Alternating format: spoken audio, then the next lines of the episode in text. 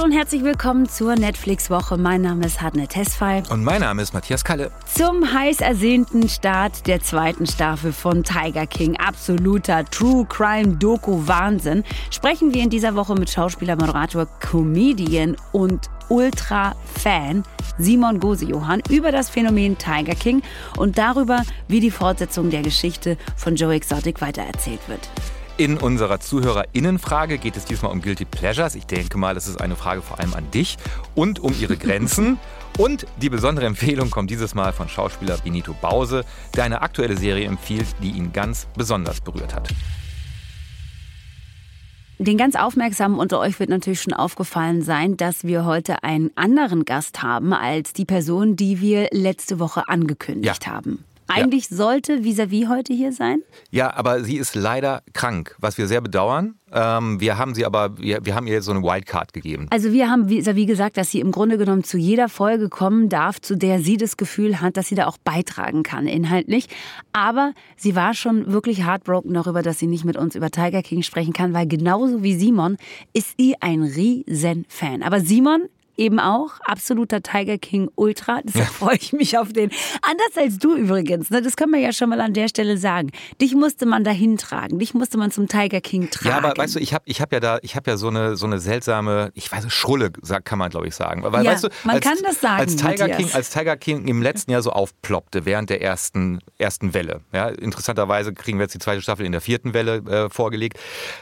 Wahrscheinlich ein Zufall. Aber als es denn so losging und ich dachte, okay, muss ich irgendwann mal gucken, da äh, bekam ich dann stündlich SMS und WhatsApp und Sprachis und so von, von äh, mir nahestehenden Personen, die die ganze Zeit gesagt haben, hast du schon Tiger King gesehen? Fantastisch. Und bei mir, ich habe dann so einen Reflex, wo ich dann sage, ja gut, dann gucke ich es nicht mehr. So ein bisschen wie so ein bockiges vierjähriges ja, Kind total. auch, ne? Wo Muss man denk, schon sagen. Ja, nee, dann, das ist euers und meins ist es jetzt nicht. ich komme da ja, ich komme nicht mehr rein in euren Club. Ne, pass so. auf. Was du aber jetzt über die zweite Staffel sagen kannst, darüber sprechen wir ja später noch. Ja. Jetzt gibt's erstmal die News. Es wird eine zweite Staffel von Squid Game geben. Wuhu! Okay, äh, aber nochmal ganz kurz. Also ich freue mich. aber nochmal ganz kurz äh, einen Schritt zurückgehend. Offiziell ist noch nichts bestätigt, ja. Aber Huang Dong-hyuk, der Serienschöpfer, der hat jetzt bei einer Veranstaltung bestätigt, dass er schon mal an der zweiten Staffel arbeitet. Mehr aber auch nicht, außer dass die Hauptfigur zurückkehren soll. Alles andere sei noch in der Planungsphase, wird also noch eine Weile dauern. Es gibt einen neuen offiziellen Trailer für die dritte und letzte Staffel der Science-Fiction-Serie Lost in Space, die am 1. Dezember mit acht finalen Folgen zu Ende geht. Der sieht ziemlich episch aus und die Geschichte, die erzählt wird, schließt unmittelbar an das Ende der zweiten Staffel an und darin soll alles noch größer werden als zuvor. Also, was passiert da? Die Robinsons sind voneinander getrennt Judy, Penny, Will und der Roboter, die versuchen, von dem mysteriösen Planeten zu fliehen, auf dem sie zwei Jahre festgesessen haben. Und John und Maureen versuchen mit allen Möglichkeiten wieder zu ihren Kindern zu kommen. Und wie man sich vorstellen kann, werden ihnen alle erdenklichen Hindernisse in den Weg gelegt. Ich glaube, ich freue mich drauf, mhm. äh, auf die dritte Staffel, weil ich mochte die erste sehr. Mhm. Die zweite fiel so ein bisschen ab. Aber äh, nichtsdestotrotz äh, habe ich das tatsächlich gern geschaut. Und lustigerweise ist es ja ein Reboot von einer US-amerikanischen Serie aus den 60ern, die aber für deutsche FernsehzuschauerInnen erst in den 90er Jahren zu sehen war. Ich habe die damals nicht gesehen. Ich stelle es mir aber komisch vor, sich ja. in den 90er Jahren Oder? eine Serie aus den 60ern anzuschauen. Immerhin 30 Jahre später. Also für all diejenigen, die noch nie was davon gehört haben, ganz kurze Zusammenfassung. Es geht um die Familie Robinson, deren Familienmitglieder wir ja eben schon aufgezählt haben, nämlich Judy, Penny, Will, äh, John und Maureen. Und der Roboter. Und der Roboter, und der den Roboter. darf man nicht vergessen, genau. Die Familie Robinson Robinson ist auf einer Irrfahrt durchs All. Sie sollte nämlich eigentlich an einer Siedlungsmission teilnehmen, ist aber auf dem Weg zum Sonnensystem Alpha Centauri durch einen Sabotageakt vom Weg abgekommen und ist seither mehr oder weniger ziel- und planlos ähm, im All unterwegs und muss den Weg nach Hause wiederfinden. Ja. So. Lost in Space, die dritte Staffel ab dem 1. Dezember auf Netflix. Morgen gibt es auf Netflix ein neues Musical-Drama und das hört auf den Namen Tick, Tick, Boom. Andrew Garfield spielt da drin einen jungen Theaterkomponisten ähm, namens John, der in New York in den 90er Jahren schon seit Jahren an einem Musical arbeitet. Jetzt ist er allerdings fast 30 und darf sein Werk endlich vorstellen. Und genau in diesem Augenblick wird er sich plötzlich der Endlichkeit der Zeit bewusst. Deswegen auch Tick, Tick, Boom. Ja, das hast du jetzt schön gesagt. Und wir mhm. sind ja privilegiert, weil wir äh, schon gucken durften. Ähm, ähm, und in der Vorbereitung. Und es ist wirklich fantastisch. Regie geführt hat äh, Lin-Manuel Miranda, der Typ, der sich Hamilton aus dem Gehirn gesaugt hat. Und äh, der hat äh, ein, ein, dieses Musical, was er nicht geschrieben hat, sondern es gibt es halt von ähm, Jonathan Larson, der viel zu früh verstorben ist, nämlich 1996, hat den großen Erfolg seines Musicals Rent nicht mehr mitbekommen. Und Tick Tick Boom war eins seiner Frühwerke und es ist fantastisch von der, also ich wusste gar nicht, dass Andrew Garfield so singen kann. Ja, großartig und äh, das ist wirklich ein berührendes, herzerwärmendes ähm, Stück Netflix-Film. Und weißt du, was lustig ist, wie das gekommen ist, dass Andrew Garfield und ähm, Lin-Manuel Miranda zusammengearbeitet Erzähl's haben? Mir bitte. Sie haben den gleichen Masseur. Das ist nicht dein Ernst. Sie haben den gleichen Masseur und irgendwann mal, das es ist so ein Masseur, der tatsächlich wohl auch die ganze Schauspiel- und Musical-Szene in New York durchmassiert. durchmassiert. Und jeder hat wohl schon mal auf dem äh, Tisch dieses Masseurs gelegen. Und irgendwann mal hat Lin-Manuel Miranda, der wusste, dass dieser Masseur nun eben auch Andrew Garfield massiert, ihn gefragt, sag mal, weißt du denn, ob Andrew Garfield singen kann? Ja. Und daraufhin hat dieser Masseur ähm, Andrew Garfield in den höchsten Tönen gelobt für seine wunderschöne Singstimme. Ähm, und sich Woher weiß der Masseur, dass Warte doch mal, Achso, sich daraufhin von Lin-Manuel ähm, Miranda verabschiedet, ähm, zum Telefonhörer gegriffen und dann Andrew Garfield angerufen und ihn gefragt, sag mal, kannst du eigentlich singen? Weil ich habe jetzt gerade Lin-Manuel Miranda gesagt, dass du singen kannst und äh, um Himmels Willen, du musst jetzt singen lernen. Ja. Dann haben die beiden sich getroffen und natürlich fragt Lin-Manuel Miranda auch Andrew Garfield, ob er singen kann. Und Andrew Garfield sagt, hm, wann willst du denn eigentlich anfangen zu drehen? Und er sagt, ja, das wird wahrscheinlich erst nächstes Jahr was. Dann sagt Andrew Garfield, ja, ich kann super singen. also das ist die Geschichte, die Andrew Garfield immer erzählt, wenn man ihn fragt, wie er denn zu dieser Rolle gekommen ist. Er hat wirklich in der Tat eine wunderschöne Singstimme. Absolut. Ja. Und äh, präsentiert die uns ganz ähm, oft und zu unserem Glück sehr oft äh, in Tick Tick Boom. Absolut. Und er, er, er ist ein großartiger Schauspieler. Er tanzt äh, ähm, durch diese Wohnung. Er spielt übrigens Anfang der 90er Jahre. Auch das ist sehr, sehr liebevoll dargestellt. Ähm, ich habe mich sehr gefreut, dass bei einer Party, ähm, die ähm, John, der ähm, Hauptcharakter, gibt, im Hintergrund I Wanna Be Adored von den Stone Roses ähm, lief. großer Hit meiner, meiner Jugend in den 90er Jahren. also eine runde Sache ab morgen, ab dem 19. November auf Netflix verfügbar. Und die restlichen Neustarts findet ihr wie immer auf der Webseite netflixwoche.de.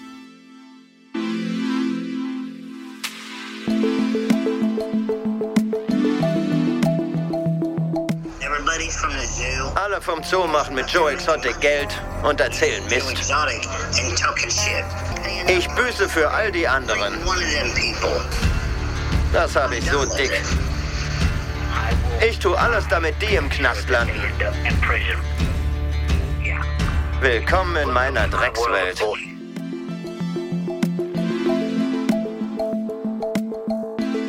Die Doku-Serie Tiger King ist das Popkulturphänomen des ersten Corona-Lockdowns. Äh, und zwar im Frühjahr 2020, wisst ihr vielleicht auch noch. Die Serie die fängt erstmal an als Porträt von ganz bizarren Privatzoobesitzerinnen in den USA. Und in erster Linie geht es da um einen sehr eigenwilligen, Fokuhila tragenden äh, Waffennarren. Der trägt den Namen Joe Exotic. So, und ähm, mit jeder Folge zeigt sich dann aber, äh, dass es immer noch neue Abgründe und neue Absurditäten gibt. Und am, am Schluss geht es dann nur noch um Mord, Brandstiftung, Personenkult, Drogenmissbrauch und nebenbei auch noch um sehr, sehr viel Tierleid. man hat von Freunden und Bekannten und von der Familie WhatsApp-Nachrichten und so weiter und so fort. Ja. Guckst du es auch? Wie geht es dir? Und äh, man kam im Prinzip gar nicht mehr hinterher. Früher wäre das so etwas gewesen, was man auf dem Schulhof diskutiert hätte mhm. oder ähm, äh, wenn man nicht, wenn nicht alle im Homeoffice gewesen wären, an einer Kaffeemaschine.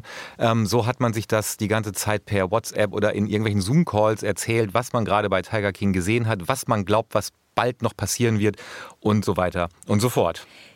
Schon in der ähm, Auftaktfolge der ersten Staffel hat sich gezeigt, dass ähm, Joe Exotics Krieg gegen Carol Baskin ihn ins Gefängnis gebracht hat. Aber damit ist die Geschichte ja noch nicht vorbei. Das zeigt jetzt die zweite Staffel. Wir wollen also nicht nur darüber sprechen, was uns an ähm, dieser Welt des Tiger Kings so fasziniert, sondern auch darüber, wo die ProtagonistInnen mittlerweile stehen und ob die zweite Staffel es schafft, dieser Wahnsinnsgeschichte nochmal eins oben drauf zu setzen.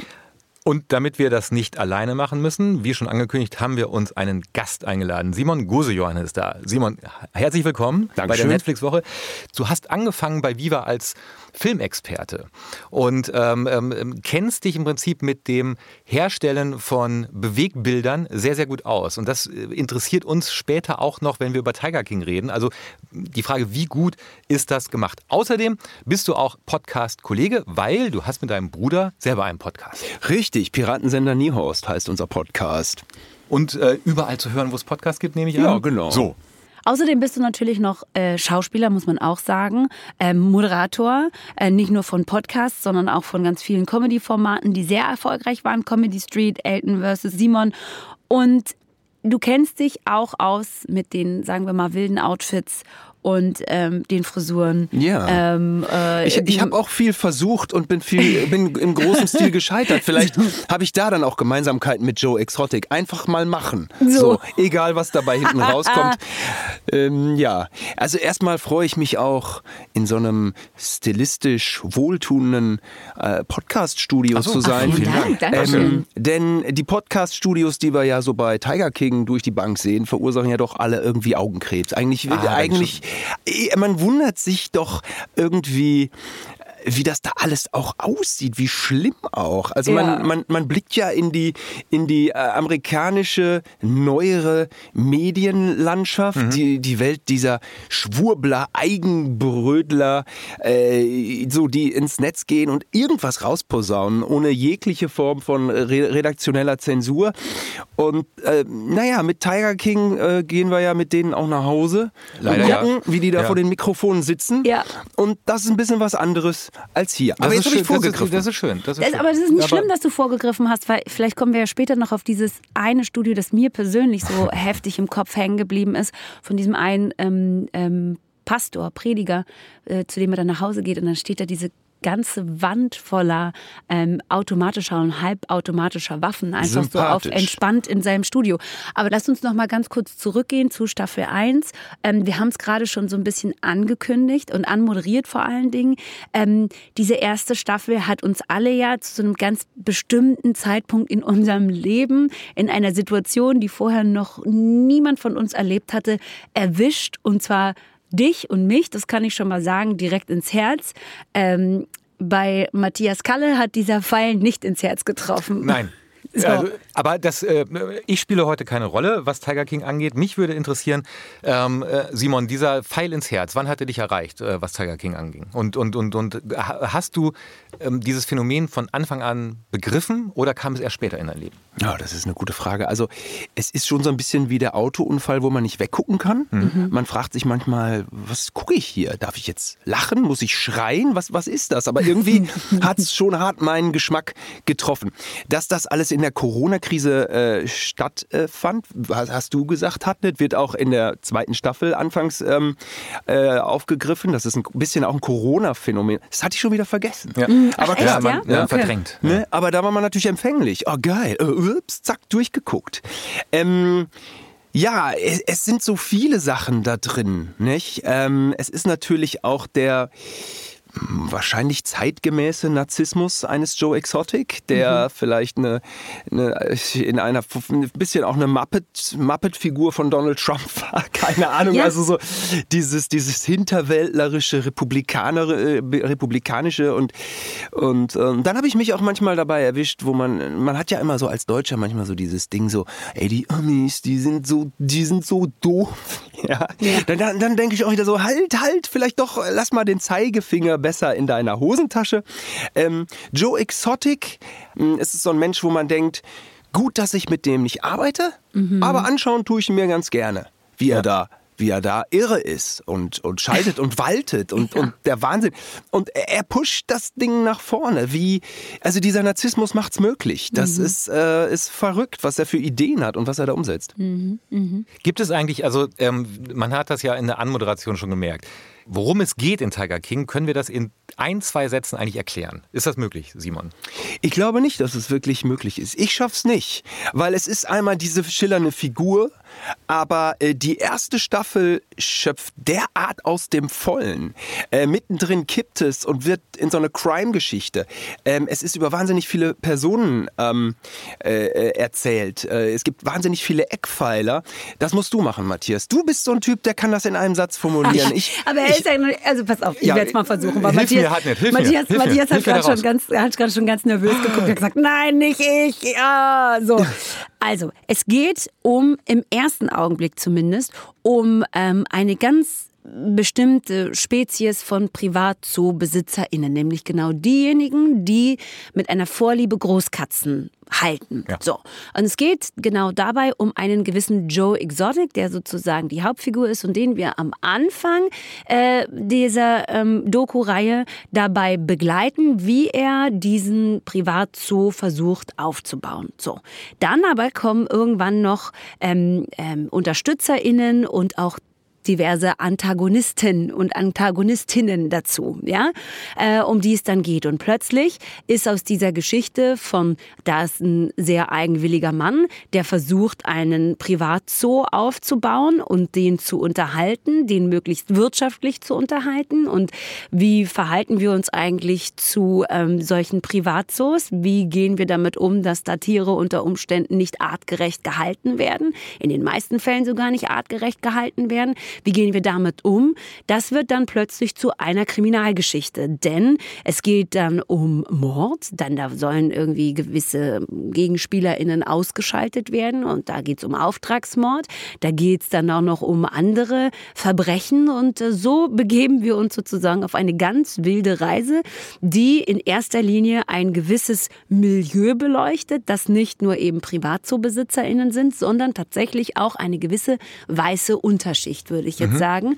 Ähm, sogenannte Rednecks, äh, bildungsferne Schicht, Hinterwäldler, äh, Hinterwäldler äh, oft auch einfach tatsächlich sehr arme Menschen. Und genau, und das ist das, worum es in der ersten Staffel ging. Das war nicht ein Satz, aber es war gut erklärt. So was war ein Satz ist einfach total unmöglich. Aber was ich an der ersten Staffel sehr mochte, war die Tatsache, dass man sich das wirklich angucken konnte und dachte, das hat herzlich wenig mit meinem Leben zu tun. Ah, verstehe, okay. So, mhm. es hat herzlich wenig mit meinem Leben zu tun und es hat mir aber trotzdem eine bunte Welt äh, präsentiert, voller schillernder Charaktere. Und äh, das fand ich schon unterhaltsam, weil dieser Joe Exotic, das hast du ja auch schon gesagt, das ist ein sehr problematischer Mann. Es ist ein manipulativer ähm, ähm, Narzisst, sozusagen, der ähm, wirklich ganz schwieriges Verhältnis oder schwierige Verhältnisse zu den Leuten hat, mit denen er arbeitet, die für ihn arbeiten und der am Ende ja im Gefängnis sitzt, weil er einen Mord in Auftrag gegeben haben soll. Ja, das darf man immer nie vergessen und trotzdem schaut man sich den an und ist von dem irgendwie fasziniert. Man ist von der Feindschaft, die er zu Carol Baskin hat, irgendwie äh, fasziniert. Man ist von dem Betrug, äh, der da irgendwie sozusagen unter Leuten stattfindet, von denen er dachte, das wären seine Verbündeten. Wahnsinn. Und der Joe Exotic ist eigentlich so ein Typ, wo man sagen würde, ähm, so 2005 hätte Stefan Raab auf seinen Knopf gedrückt mhm. und da wäre so ein Zitat gekommen von Joe Exotic. Ja. Und im Jahr 2020 hat er aber eine eigene Serie auf Netflix und äh, der Zeitgeist ist nun so, dass sich das die ganze Welt angeschaut hat. Mhm. Oder die zweite Staffel was soll sie anderes machen? Sie springt erstmal auf die Metaebene und blickt auf das Phänomen von Tiger King. Das wollte ich ja jetzt eigentlich gerade so sagen. Scheinbar hat das jeder Amerikaner gesehen. Ja. Denn, äh, Scheinbar hat das jede weiße Amerikaner gesehen, möchte ich an der Stelle noch mal ganz kurz äh, guter betonen. Punkt. So, ja. Guter Punkt. Ja. Aber ähm, so jeder dritte, vierte, fünfte ähm, Nebendarsteller von äh, Tiger King hatte noch relativ lukrative Werbeverträge. Im letzten Jahr. Also äh, Tiger King ist auf jeden Fall ein krasses, krasses äh, mediales äh, Phänomen. Das, was ich von Tiger King gesehen habe, bringt mich zu der Annahme, dass es möglicherweise so ist, dass was erzählt wird, ist im Prinzip eine sehr allgemeinverständlich menschliche Geschichte, in der es um Verrat geht, um Träume geht, um den American Dream auch geht. Mhm. Ähm, es geht aber auch um Enttäuschung, Liebe. Ähm, wenn man sich quasi das Skurrile und, und, und die Tiger wegdenkt und so, dann ist es doch etwas, was wir alle im Prinzip verstehen können. Es sieht halt nur ein bisschen krasser und abgefuckter aus. Tja, wo differenziert man jetzt? Amerika ist eins der reichen, reichsten Industriestaaten. So, mhm. und aber der haben schwierige soziale Verhältnisse auf 30 Prozent der Gesamtbevölkerung. Mhm. 30 Prozent lebt da in Armut. Dieses Wechselspiel und ja. dann, dass da so Menschen mit Geld und, und oder auch dieses, dieses Ding, ich habe keine Zähne im Mund, aber ich will mich trotzdem nicht krankenversichern lassen. Obamacare, dieser Schrott, das ist meine Freiheit, keine Zähne zu haben. So, dieser ja. Wahnsinn, das ist die Freiheit. Und Jetzt haben wir uns sehr verloren, ne? Aber, ja, also ich versuche mal, versuch mal eine Einordnung. Also willst du damit sagen, dass Tiger King im Prinzip ein Spiegelbild oder ein Abbild einer nicht funktionierenden amerikanischen Gesellschaft auch ist? Äh, also, mm, die funktioniert ja schon. Ähm, so, so krass bin ich da vielleicht auch nicht. Aber sie hat andere Höhen und Tiefen. Mhm. Zum Beispiel jetzt in der zweiten Staffel. Da kommt so ein Typ aus dem Nichts. Äh, Name, Nachname Love. Ja. Mit Vorname, ich weiß es nicht. Ja. Der will die Begnadigung ja. äh, äh, äh so bewirken. Man weiß nicht, woher der kommt. Der kennt Joe Exotic nicht persönlich, kein bisschen. Was der da auffährt, ist die größte Stretch-Limo, die es gibt. Mhm. Ein Privatjet, mhm. beklebt mit ähm, äh, Be Begnadigungen jetzt. Mhm. Ähm, einen Bus hat er, er hat Show-Acts, er ist irgendwie in Washington und wird von anderen Republikanern beschimpft die ihm sagen, was machst du denn hier für eine Sch Hau ab mit deinem Quatsch. Tiger King hat nichts mit republikanischen Parteien halten. Äh, also so, so ein Mindestmaß an Anstand haben die. Übrigens Präsident Trump auch in seinem ersten sympathischen Moment, als er auf die Begnadigung angesprochen wird in der Pressekonferenz und äh, Präsident äh, Trump sagt so, äh, Tiger King, was? Also Joe, Joe Exotic begnadigen. Da lacht er das so weg, so. das war ja, das war ja noch sympathisch, ja. ja. Und, ja. und man denkt nur, wie ist das möglich? Privatjet für so eine Nullnummer für so eine heiße Luft. Aber das ist Amerika. Aber, ich, ich, bin, ja. ich, bin jetzt, ähm, ja. ich bin jetzt etwas verwirrt, weil ihr seid so im Thema drin und, und, und, im Thema drin zu sein bedeutet eigentlich in 800 Themen gleichzeitig drin zu sein. Ja. Geht es denn eigentlich gar nicht um Tiger? Nee. Ach. Und das ist aber ein großer Kritikpunkt meinerseits. Aber ja. sag erstmal du, äh, nee. Mir, also die Peter fällt sehr häufig positiv auf. Manchmal aber ist auch die Peter kontrovers. Mhm. Die Tierrechtsorganisation. Ja. Mhm. ja. Äh, es ist in der ersten Folge eine Sprecherin der Peter, sie kommt daher wie die Stimme der Vernunft wie eine Abgesandte des Himmels, mhm. wo man denkt, Gott sei Dank ist diese Frau da äh, für diese vernünftige Einordnung der Dinge. Dann ist sie aber leider weg. Ja. Ist, das ist tatsächlich das Ding. Ne? Es geht ja in erster Linie darum, ähm, zu zeigen, dass es da Menschen gibt, die eine gewisse Obsession haben mhm. für diese Katzen und die tatsächlich auch um jeden Preis halten. Und die Tatsache, dass das so ein bisschen in den Hintergrund rückt, weil es es nämlich tut, ne, macht sie am Ende des Tages, finde ich, nur noch zu Statisten und Statistinnen ähm, einer menschlichen Geschichte, die aber auf ihrem Rücken sozusagen mehr oder weniger ausgetragen wird. Und das wäre so der Moment, wo ich sage, das ist meine Kritik, dass wir uns an dieser ähm, Exaltiertheit von, von äh, Joe Exotic so mhm, aufhängen, okay. ähm, dass wir darüber aber sozusagen dieses Tierleid, was da eben auch immer wieder eine Rolle spielt, dass das so ein bisschen in den Hintergrund rückt. Jetzt sei aber der Vollständigkeit halber doch nochmal erwähnt, dass Peter zwar kurz dann keine Rolle mehr spielt, aber dann zum Ende ähm, der zweiten Staffel durchaus nochmal sehr prominent auch in den Mittelpunkt rückt, weil es da dann doch auch um das Tierleid geht und äh, bestimmte PrivatzoobesitzerInnen ja auch tatsächlich dafür belangt werden, dass sie eben diese Tiere nicht so halten, wie es eigentlich richtig und korrekt wäre, dürfen, wenn man denn überhaupt das machen sollte. So. Dürfen wir auf ein Happy End hoffen? Wer weiß, wer weiß. Ich habe nicht, hab nicht durchgeguckt. Ich habe nur die ersten drei Folgen geguckt. Ja. Aber gut zu wissen, gut zu wissen, dass es dann nochmal, äh, dass die Stimme der Vernunft wohl möglich nochmal wieder auftaucht. Denn die braucht es. Ja, ja, total. Die braucht es. Ja, es ist, ähm, ähm, also die ersten drei Folgen, da ähm, tritt das, das Tierleid ein bisschen äh, zurück. Warum? Ja, weil es halt um Mord geht. Ne? Ja. Und die Frage, ob Carol Baskin eine Mörderin ist. Was ist eigentlich mit Don Lewis? Ja. ja. Ich stell mir gerade vor, ähm, die ähm, Macherin und der Macher von Tiger King, ähm, Eric Good und Rebecca Chaklin, ja, mhm. die haben ja fünf Jahre lang recherchiert und gedreht. Und ähm, die müssen ja irgendwann auch gesagt haben, ach komm, es wird einfach immer wahnsinniger, ähm, was ähm, wir halten einfach mal die Kamera drauf. Also du, du, du, fängst ja so eine Recherche, glaube ich, mit einer anderen Prämisse an und dann merkst du genau wie wir jetzt im Gespräch, es wird immer irrer, es wird immer wahnsinniger. Und jetzt kommt noch ein neuer Typ und der ist noch krasser als alle anderen vorher und ähm, wir können nichts anderes machen, als das einfach auch nur noch mal dokumentieren. Also so stelle ich mir das vor, weil es ist eigentlich nicht fassbar, weil es eigentlich unfassbar ist, was in dieser Serie gezeigt wird. Ja, total. Aber das Ding mit dieser, mit dieser Don Lewis-Problematik ist ja, dass es sozusagen fast eine der zentralen Fragen war, mit denen uns oder mit der uns die erste Staffel zurückgelassen hat. Weil, um es nochmal ganz kurz einzuordnen, ja. Don Lewis war der Ehemann von Carol Baskin, so, die jetzt sozusagen mit Big Cat Rescue ähm, als äh, Tierschutzaktivistin auftritt. Und die große Frage ist aber, Moment mal, diese Carol Baskin, ja, die sich jetzt hier so für das ähm, Wohl von Großkatzen einsetzt, ist es denn so eine, die so heilig auch wirklich ist, wie sie im mhm. ersten Moment daherkommt. Nein, weil ihr erster Ehemann unter mysteriösen ähm, Umständen verschwunden ist. Und Joe Exotic ist einer, der immer und immer und immer wieder die These, dass sie ihn umgebracht und an ihre Wildkatzen verfüttert hat, äh, in die Welt hinaus trägt, hinaus bläst und im Grunde genommen dafür sorgt, dass das komplette Internet, wie äh, ich möchte mal ganz kurz das Wort Hexenjagd auch in den mhm. Raum werfen. Unbedingt. Wie eine Art Hexenjagd Jagd auf diese Carol Baskin sozusagen eindrischt und sagt, die hat doch ihren Mann umgebracht. So, ja. Von wegen verschwunden, ne, die hat ihn um die Ecke gebracht und ihn, wie gesagt, dann an ihre Wildkatzen verfüttert. Das heißt, dieser Mordfall an, oder dieser vermissten Fall so an Don Lewis ist so eine Sache, die dann sozusagen in der zweiten Staffel auch noch mal in bester True Crime Manier aufgerollt und eben beleuchtet wird mit eben den Trips nach Costa Rica, mit den Interviews mit allen Beteiligten und so weiter und so fort und da hast du schon noch mal das Gefühl, uh, doch noch mal ein Kriminalfall. Aber kommen wir bei Tiger King mit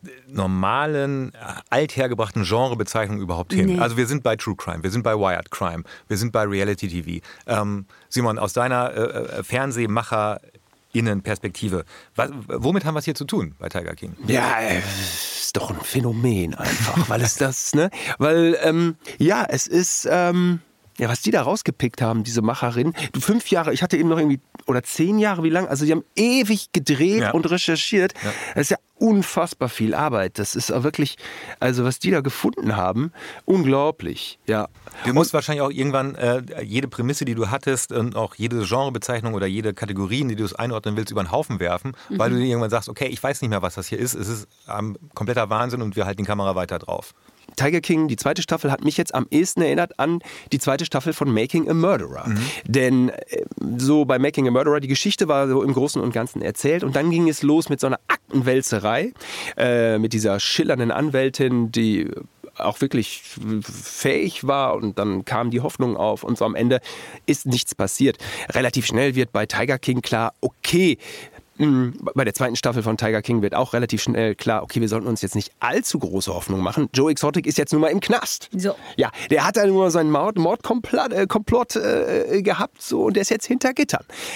Ähm, äh, trotzdem wird das viel vielschichtiger und facettenreicher ja. aufgerollt. Also über diese einzelnen Figuren. Also und dann, was da alles zutage kommt. Mhm. Ähm, so bei der ersten Folge, das, das hat mich schon alles entertained, aber ich dachte, hm, wie soll das jetzt über fünf Folgen weitergehen? Jede Folge findet einen eigenen Schwerpunkt und äh, erzählt Stories und du fällst vom Glauben ab. Und dann gibt es eben zum Beispiel diese Geschichte von Don Lewis, die sehr, sehr fachbezogen ist, sehr, sehr faktenorientiert. Und dann Schnitt und dann kommt da irgendwie so ein, so ein bunter Vogel in so einem Wikingerkostüm oder so bei Der Preis ist heiß.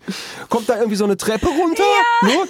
und wer wird etabliert? So ein Anwalt. Anwalt. Sein der, Anwalt. Sein Anwalt. Ja, ja. Oder beziehungsweise die drei Schwestern ja. von Don Luis, die dann noch so einen Anwalt engagiert genau, haben. Genau, genau. Der da so, also wie so ein, eine Flitzpiepe kommt da, also wo man direkt weiß, okay, jetzt ist wieder hier ein bisschen ähm, äh, Schaulaufen angesagt. Ja, jetzt wird wieder einfach ein bisschen rumgespielt. Also so die Doku differenziert da dann schon. Also es ist tatsächlich so, dass ich gebe dir 100 Prozent recht, dass ich auch in diese zweite Staffel gestartet bin mit dem Gefühl, na jetzt bin ich mal gespannt, was sie mir erzählen wollen, weil eigentlich ist die Geschichte von Joe Exotic ja schon zu Ende erzählt. Mhm. Der Typ sitzt mhm. jetzt 22, ist zu 22 Jahren ja. Haft verurteilt worden. So, der kommt da jetzt erstmal nicht raus, ne? So, seit 2020 ist er im Knast. Und, ähm, und dann dachte ich auch so, okay, dann ging die zweite Staffel aber los mit so einer, mit so einer fast mit so einer Gesellschaftsstudie. Ne? Mhm. Was ist das für ein Amerika, in dem sich das alles bewegt mhm. hat? Was sind das für Menschen, die auch relativ unreflektiert äh, Free Joe Exotic schreien. Ähm, was ist das für ein soziales, politisches Klima, in, in, in das das da hineingefallen ist? Dann geht es auch noch weiter. Was ist das eigentlich für ein Mensch, Joe Exotic? Wie ist der groß geworden? Ähm, was, was hat der denn selber für Traumata erlebt? Wie ist es denn als ähm, sehr junger, schwuler ähm, Polizeibeamter ausgerechnet in Texas zu arbeiten, zu leben, oft als offenschwuler Mann mit einem Partner, äh, der dann an äh, Krebs verstirbt, auch recht früh, äh, geschwächt ähm, durch von einem HIV geschwächten Körper. Mhm. So, also das sind schon noch mal Geschichten, die da erzählt werden, wo man so denkt, so oha.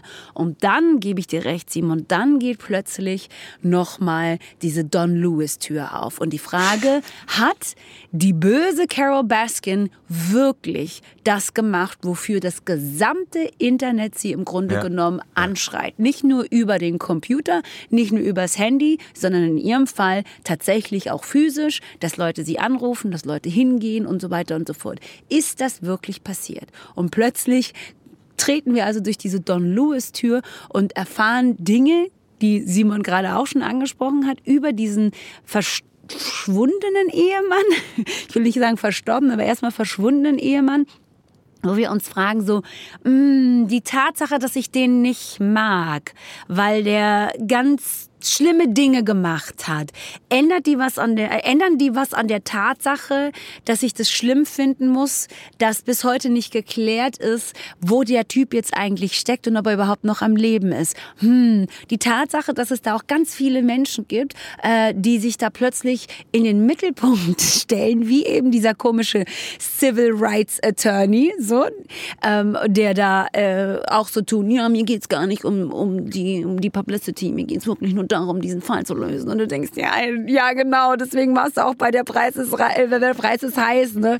So, und das ist, das ist schon also wirklich so richtig, so richtig Bühne frei für ähm, neues Kapitel im Absurditäten, äh, ja, Gelage von Tiger King. Weil das Ding ist, es gibt so viele eigenwillige Typen, die da auftauchen. Und damit meine ich jetzt nicht wirkliche Typen, sondern einfach Typen von Menschen, dass du zu jedem was machen kannst. Du kannst dich auf Carol Baskin und ihren Mann konzentrieren. Du kannst dich auf Jeff Lowe äh, und, und seine Frau konzentrieren, die ja im Grunde genommen, und das ist eben auch so ein Punkt, Joe Exotic ähm, ja mehr oder weniger verpfiffen haben an die Polizei und so. Ne? Und mit diesem Typen, die gesagt haben, ja, der hat Dreck am Stecken, der muss in den Knast. Und dabei haben sie vielleicht unter Umständen selber noch viel mehr Dreck am Stecken. Und das ist dann so der Moment, wo man in deren Geschichte einsteigt. Und das ist schon so, wo man denkt, klar, klar, Joe Exotics Geschichte ist unter Umständen schon auserzählt. Aber es gibt einfach genug Menschen in diesem äh, Universum, die man auch noch erzählen könnte und die jeder noch ihre eigenen Abgründe mitbringt. Ich denke die ganze Zeit darüber nach, wie war das eigentlich mit der zweiten Staffel, als ihr die jetzt geschaut habt? Weil die erste Staffel kam ja über uns alle, über Netflix, ähm, über alle ZuschauerInnen wie ein ein Naturphänomen. Also niemand konnte damit rechnen, was da passiert. Wir waren alle auf Tiger King nicht vorbereitet. Mhm. Ja? Dann schaut man sich das an und denkt so, das gibt's doch alles gar nicht. So. Wenn man das aber weiß, ja, und mit dieser Erwartungshaltung auch die zweite Staffel beginnt, ähm, ist der Effekt noch der gleiche wie bei der ersten Staffel, als man nicht vorbereitet sein konnte. Und jetzt weiß man ungefähr, man kennt die handelnden Personen, man weiß ungefähr, worum es geht. Ähm, also ist dieser, dieser nee, Es gibt weiterhin Überraschungen. Es gibt weiterhin, es gibt also weiterhin Überraschungen. Also man kann mit, man ist nicht gefeit. Also man ist, man ist quasi. Ich dachte auch, ich wär's. Ähm, die Akte Don Lewis, da dachte ich, okay. Und Carol Baskin ist nämlich eine Sympathieträgerin. Da kommt die nächste Folge, wo du denkst so, was ist denn Carol Baskin für eine Person, Alter? Ja. Da, auf die kommt man auch nicht. Die lügt. Ähm, die äh, ganz strange. Und ähm, auch einer meiner Lieblingsmomente, äh, du hattest gerade über ihn gesprochen, der, der Anwalt, dieser Civil äh, Attorney, der äh, engagiert wird von diesen drei Schwestern, die erinnern so ein bisschen an, habt ihr auch damals Macbeth im Englisch-LK gehabt? Diese drei Hexen da, so sind immer so die drei Schwestern, oder die, die Schwestern von, von Marge Simpsons, ne? Also kannst du nicht ja. auseinanderhalten. Die engagieren den und das ist ja so ein, der ist ja mal ganz gern bei Preises heiß und macht, macht eine Welle und dann ist, dann, dann, ähm, dann feuern die den äh, weil, weil der, den, der ist den drei Schwestern zu unseriös. Und dann engagieren komisch. sie ein. Komisch. Ah, komisch. Dann engagieren sie aber stattdessen ein Medium. Da ja, kommt, da so, so, so, so, ein, da kommt da so ein Vogel an, Schritt. der dann äh, das äh, fühlt, was da passiert ist. So, ich will nicht weiter spoilern. Das ist eine Hammer-Szene. Eine Hammer-Szene. Also ich höre zwischen den Zeilen heraus, ihr fandet es ganz gut. Meinst du? ja. Warte mal, Moment mal, stopp, weil du kannst dich, du hast dich jetzt in so eine sehr, ja.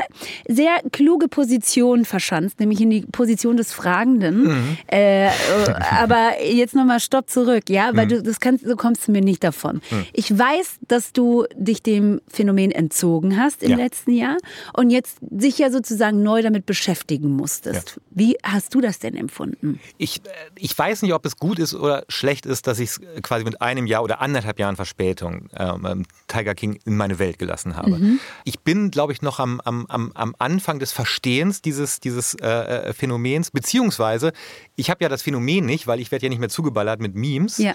Ähm, und deshalb kann ich im Prinzip es etwas unvoreingenommener schauen.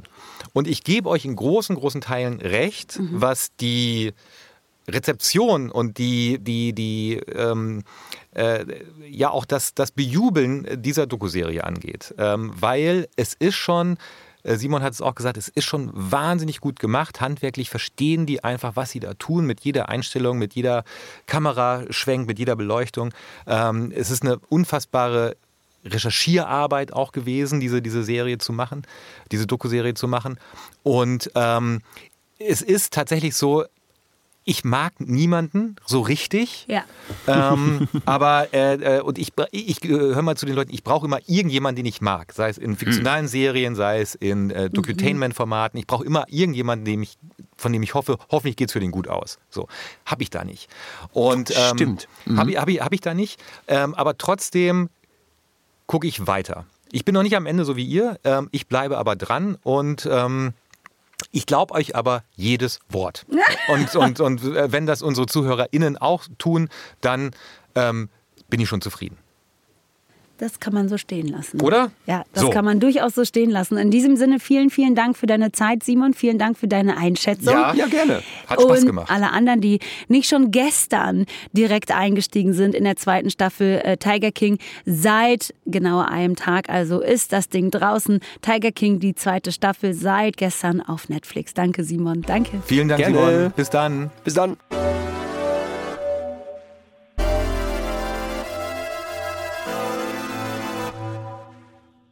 Wir kommen jetzt zur Zuhörerinnenfrage der Woche. Die kommt diesmal von René aus Köln und ich lehne mich jetzt, glaube ich, mal zurück.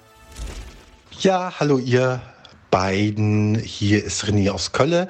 Ich habe gestern euren neuen Podcast für mich entdeckt, die Netflix-Woche, und liebe ihn jetzt schon heiß und innig und komme natürlich eurem heiß ersehnten Bedürfnis und Wunsch entgegen Sprachnachrichten zu bekommen.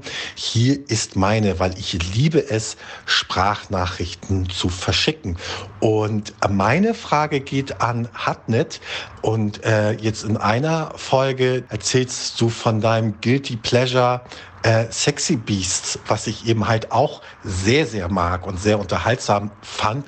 Und ähm, frage mich auch immer, warum das so Guilty Pleasures sind. Ähm, ich ich, ich merke bei mir auch immer wieder, dass mir das so ein bisschen unangenehm ist, davon zu erzählen.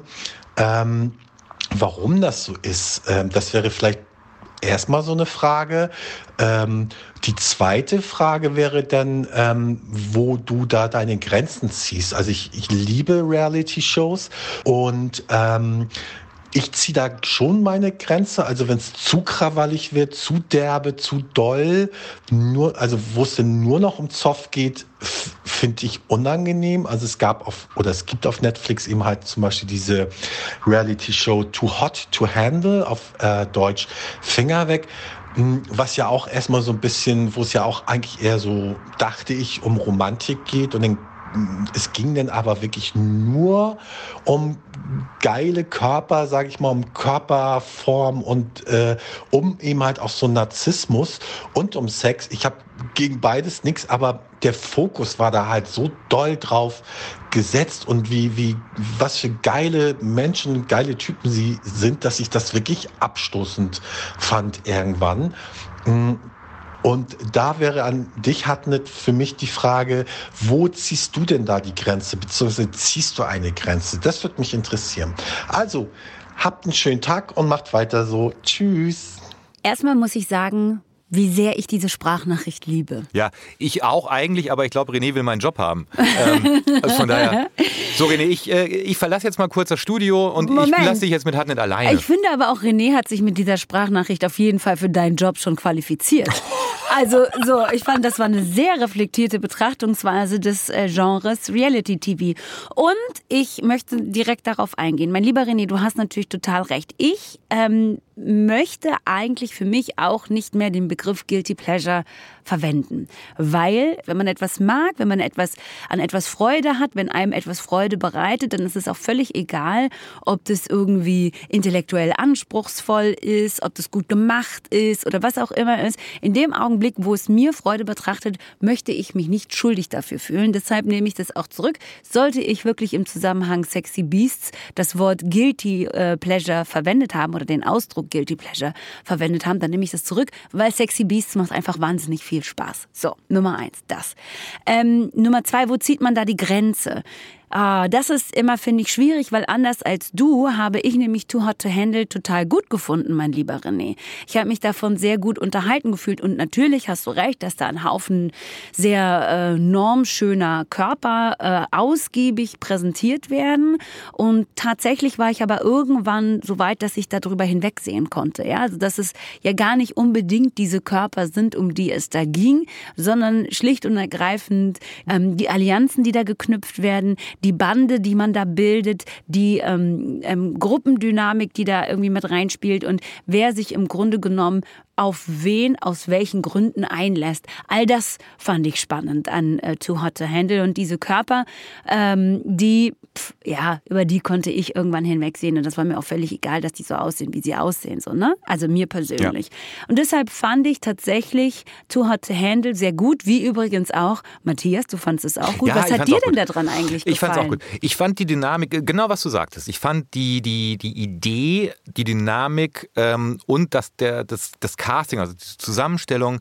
dieser zehn Menschen, ja. ähm, ähm, auch die, die dann raus mussten und die, die reingekommen sind, ich fand die super, super interessant und ich fand auch dieses, ähm, äh, quasi, dass man sein eigenes ähm, Sequel machen konnte, indem man äh, die äh, äh Protagonisten äh, noch auf, auf Insta äh, weiterverfolgen konnte. Ja. Wie ist es ausgegangen? Wer ist noch zusammen? Wer mhm. ist Jahre später noch zusammengekommen? Da gibt es ja zwei, die aus der zweiten Staffel, die jetzt erst zusammengekommen sind. Das fand ich so interessant daran. Und es war einfach handwerklich wahnsinnig gut gemacht. Ja. So, so und jetzt ist aber die Frage, wo zieht man die Grenze? Ja. Und woran ähm, scheitern, ich sage es jetzt mal ganz platt, viele deutsche Reality-Shows ähm, mhm. ähm, an, an genau dieser Grenze. Warum scheitern die da dran?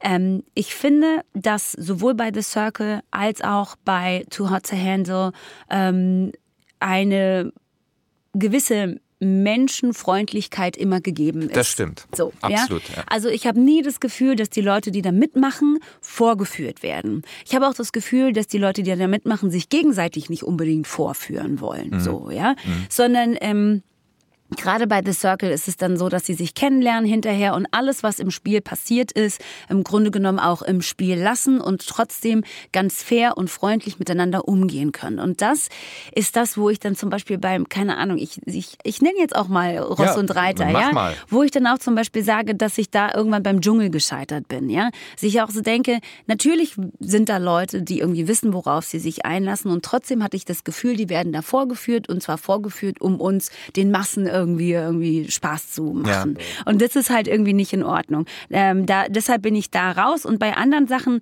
bei denen ich wirklich das Gefühl habe, ich kann eine Verbindung zu den Leuten, die da mitmachen, ähm, äh, aufbauen. Ich kann mich selber da hineinversetzen. Ich sehe mich selber in diesem Experiment und, ähm, weißt du, komme da nicht irgendwie mit einem mit einem Schuss raus, weißt du? Und das ist das, wo ich die Grenze ziehe. René, vielen, vielen Dank für eine mega gute Frage und ich biete dir hiermit meine Freundschaft an. Und dann können wir uns weiter zu ähm, Love is Blind vielleicht auch demnächst mal austauschen, weil das habe ich als nächstes auf der Liste.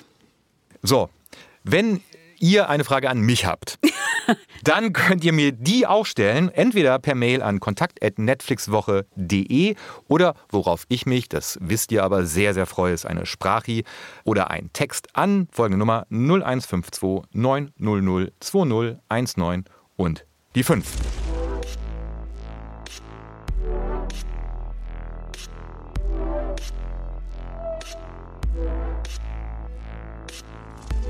Unsere besondere Empfehlung in dieser Woche kommt von Schauspieler Benito Bause. Benito ähm, kennt ihr vielleicht schon aus Theaterproduktionen. Er hat auch schon in Filmen und Serien mitgespielt, unter anderem zum Beispiel in Wishlist. Das war eine sehr erfolgreiche Serie bei den KollegInnen von Funk. Das letzte Wort mit Anke Engelke hier auf Netflix. Hier auf Netflix vor allen Dingen, als ob dieser Natürlich. Podcast hier auf Netflix ja, wäre. Aber hier bei Netflix. Bei Netflix. Und dann war er zuletzt in All You Need zu sehen. Das war äh, eine Miniserie der ARD. Da spielt er die Hauptfigur ähm, und äh, es geht in All You Need um eine Clique von homosexuellen Männern, die in Berlin leben und er spielt den Medizinstudenten Vince. Und was Benito so gerade guckt, das sagt er uns jetzt. Meine Empfehlung ist die Serie Mate. Eigentlich ist es die Empfehlung meiner Schwester. Sie hat mir die Serie nämlich vor drei Tagen wärmstens ans Herz gelegt. Ähm, inspiriert ist diese Serie von Stephanie Lands Buch Hard Work Low Pay and a Mother's Will to Survive. Das beschreibt eigentlich auch schon ganz gut die Handlung. Es geht um eine junge Mutter, die wegen häuslicher Gewalt äh, mit ihrem Kind von zu Hause flieht und sie hat kein Geld, weiß nicht, wo sie hin soll und fängt dann als Reinigungskraft an zu arbeiten. Ähm, was ich so toll finde an der Serie ist, dass es ein absolut klischeefreies Spiel ist, was man da sieht. Also die Margaret Qualley macht das unglaublich ähm, originell. Und eine Szene, die ich zum Beispiel ganz toll fand, ist, ähm, da ist sie, da arbeitet sie als Reinigungskraft und kommt dann in das erste Haus und da sieht sie dann ein Zimmer, in dem sie steht und das ist ein ganz, ganz schönes Kinderzimmer und da stellt sie sich einfach rein, guckt sich so, ja, einfach die Möbel an und die, die Spielzeuge und eigentlich all das, äh, was sie sich einfach nicht leisten kann, was sie ihrem Kind nicht bieten kann. Es ist eine total berührende Szene und im Endeffekt passiert eigentlich gar nicht viel. Das ist auch wieder so eine Szene, wo man sich denkt, ah, jetzt fängt sie vielleicht gleich an zu weinen oder jetzt äh, fasst sich an den Kopf oder, oder geht in die Knie oder was auch immer. Aber genau das alles äh, sehen wir nicht, aber wir fühlen's. Viel Spaß beim Gucken. Wir haben ja in diesem Podcast schon ausführlicher auch über Made gesprochen ja. und können deswegen alles, was Benito gerade gesagt hat, unterschreiben, oder? Ja, und auch das Gegenteil. Also ähm, wir, wir, ich, wir, haben ein bisschen kontrovers auch über Made gesprochen. Stimmt, ähm, äh, mich, ja. Das war äh, in der vierten Folge dieser Staffel. Jedenfalls seit 1. Oktober ist Made bei Netflix und ist gerade auf dem Weg, die erfolgreichste Miniserie bei Netflix zu werden. Ähm, erfolgreicher als das Damen-Gambit. Was? Ja. Wirklich? Ja. Als, aber ey, und wer hat's gesagt? wer Ähm, hat's gefühlt? Ähm, Ich. ja, Es ist eine richtig gute Serie. Ich unterschreibe immer noch alles, was Benito Bause gesagt hat. Du kannst bei deiner Meinung bleiben, aber ich sag dir, ich hatte recht. Nächste Woche an dieser Stelle begrüßen Sie Hatne Tesfay und René aus Köln ähm, zur nächsten Episode der Netflix-Woche. Oder Benito Bause.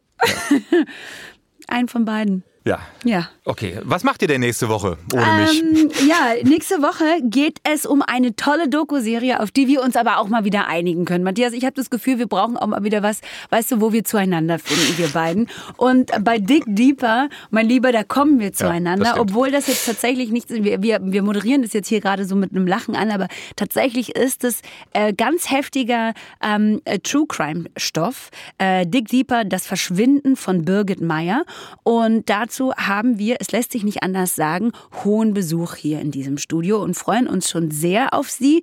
Zumal ist sie die erste, die wiederkommen darf. Ah, ja, ich nehme auch Haltung an, weil wir reden über Sabine Rückert, die tatsächlich mal meine Chefin war, wenn man so Ja. will. Ähm, sie ist immer noch stellvertretende Chefredakteurin der Zeit und natürlich Host des unfassbar erfolgreichen Podcasts Zeitverbrechen.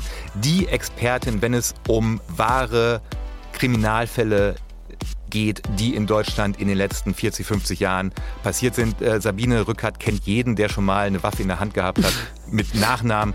Und natürlich, als wir sie eingeladen haben, Birgit Meyer, mit dem Fall bin ich vertraut, hat sie gesagt. Deshalb freuen wir uns sehr, wird eine tolle Folge. So Leute, äh, das war's. Ähm, auf Netflix Woche, da findet ihr nicht nur alle wichtigen Neustarts der Woche, sondern auch alle äh, Infos zu diesem Podcast und noch viele weitere Artikel, zum Beispiel Näheres zur neuen Horrorserie Hellbound und alle unsere Netflix-Themen nochmal ganz kompakt zusammengefasst gibt's jeden Freitag auch in unserem Newsletter. Für den könnt ihr euch auch auf netflixwoche.de eintragen. Und wenn ihr ähm, in die Shownotes schaut, dann findet ihr da übrigens in dieser Woche eine Umfrage, die uns, wenn ihr daran teilnehmt, hilft, diesen Podcast noch ein bisschen besser zu machen und vielleicht noch ein bisschen mehr auf eure Bedürfnisse zuzuschneiden.